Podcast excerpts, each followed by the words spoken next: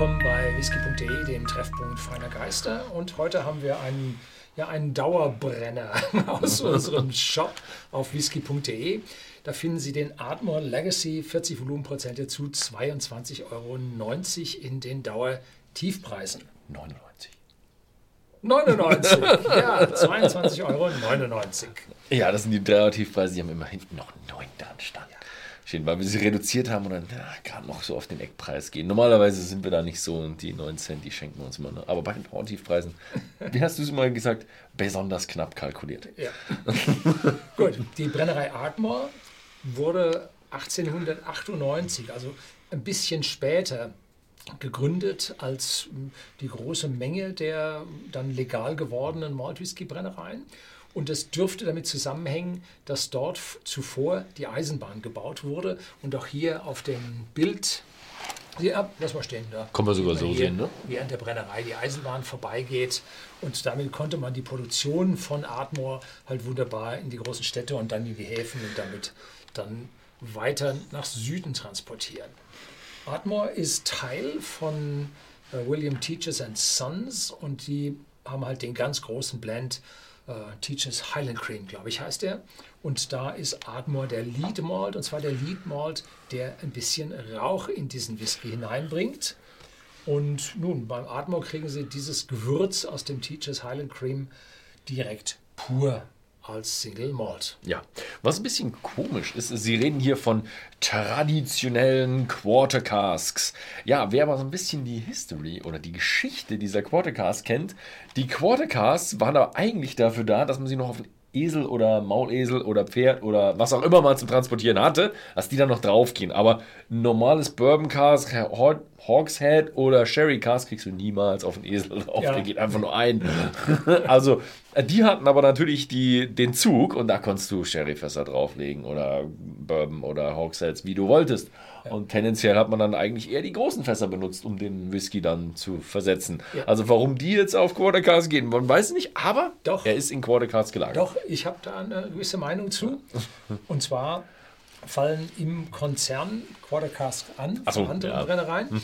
Und äh, der Ardmore ist ja ein vergleichsweise, also jetzt ein Whisky ohne Altersangabe, das ja das Workhorse der Brennerei, also mit großen Absatzmengen. Und den möchte man jetzt ja besser und stärker gereift haben. Das geht in den kleinen Quarter Cask halt am besten. Und so hat man jetzt also einen jungen Whisky, vergleichsweise jungen Whisky, wie alt er ist, wissen wir nicht, der halt äh, eine besondere Fassreifen bekam, weil die Quarter Casks halt mehr abgeben. Ja, also das macht alles zusammen ziemlich viel Sinn. Boah, ist das ein fester Korken. Ja, also es ist äh, nicht aus traditionellen Gründen, sondern ich glaube eher so einer Mischung aus den Gründen, die du gerade genannt hast und äh, also Geschmack, was vorhanden ist und ne?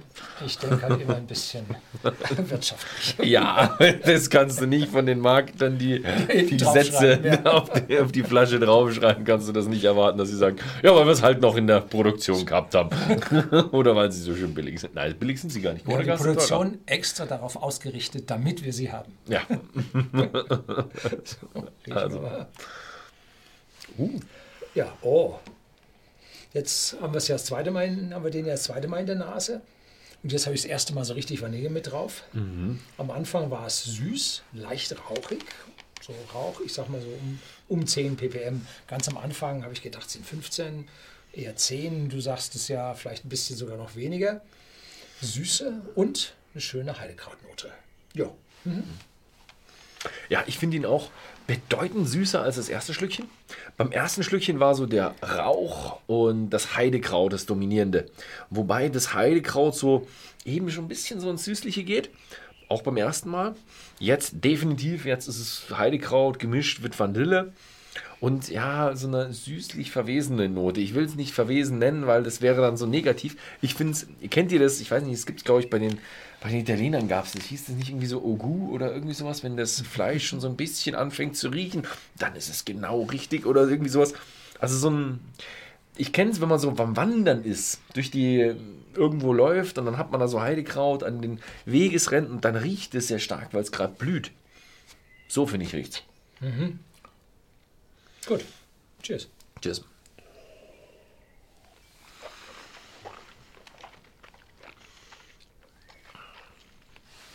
Mhm. Zuerst sehr weich, schmeicheln im Mund, süß, Honig, Vanillenote. Und dann kommt der Rauch und nach dem Rauch kommt das Eichenfass. Und jetzt spürt man die Quartercast. Weil für einen vergleichsweise No-Age-Whisky hat man hier dann doch einen deutlich würzigen Fasseinfluss, den man ohne diese Quarter Crust wahrscheinlich nicht bekommen hätte. Ja, gut, langanhaltend, im Abgang etwas trockener werden, der verliert etwas dann die Süße. Ja, man spürt den Rauch schon recht deutlich. Also jetzt im Geschmack, auch vor allem beim zweiten Mal, würde ich jetzt auch schon eher Richtung, was du am Anfang gesagt hast, 15 ppm gehen. Also geht bei mir schon ein bisschen Richtung mittelrauchig im Sü im na, in der Nase. War er nicht so rauchig. Geschmack auch schön wahnsinnig süß. Ja, weiß nicht, was das ist. Irgendwo Honig, Karamell. Hm? Irgendwo so ein bisschen in die Richtung. Und jetzt, ja, Abgang kann ich auch mitgehen. Bisschen trocken. Also kann mich eigentlich nur anschließen, was du gesagt hast heute. Also für einen Whisky bei whisky.de im Shopsystem für 22,99 Euro ist der ziemlich gut. Ja. Wie seht ihr das? Äh, habt ihr schon mal Atmore probiert? Und wenn ja, wie findet ihr die Rauchigkeit? Ist die schon zu viel? Ist das ein schön leichter, rauchiger Whisky? Schreibt es einfach mal unten in die Kommentare rein, wie euch der Whisky gefällt. Ja. Ansonsten, guckt mal bei whisky.de im Shop vorbei. Da gibt es den Whisky immer zu kaufen. Ansonsten, vielen Dank fürs Zusehen und bis zum nächsten Mal.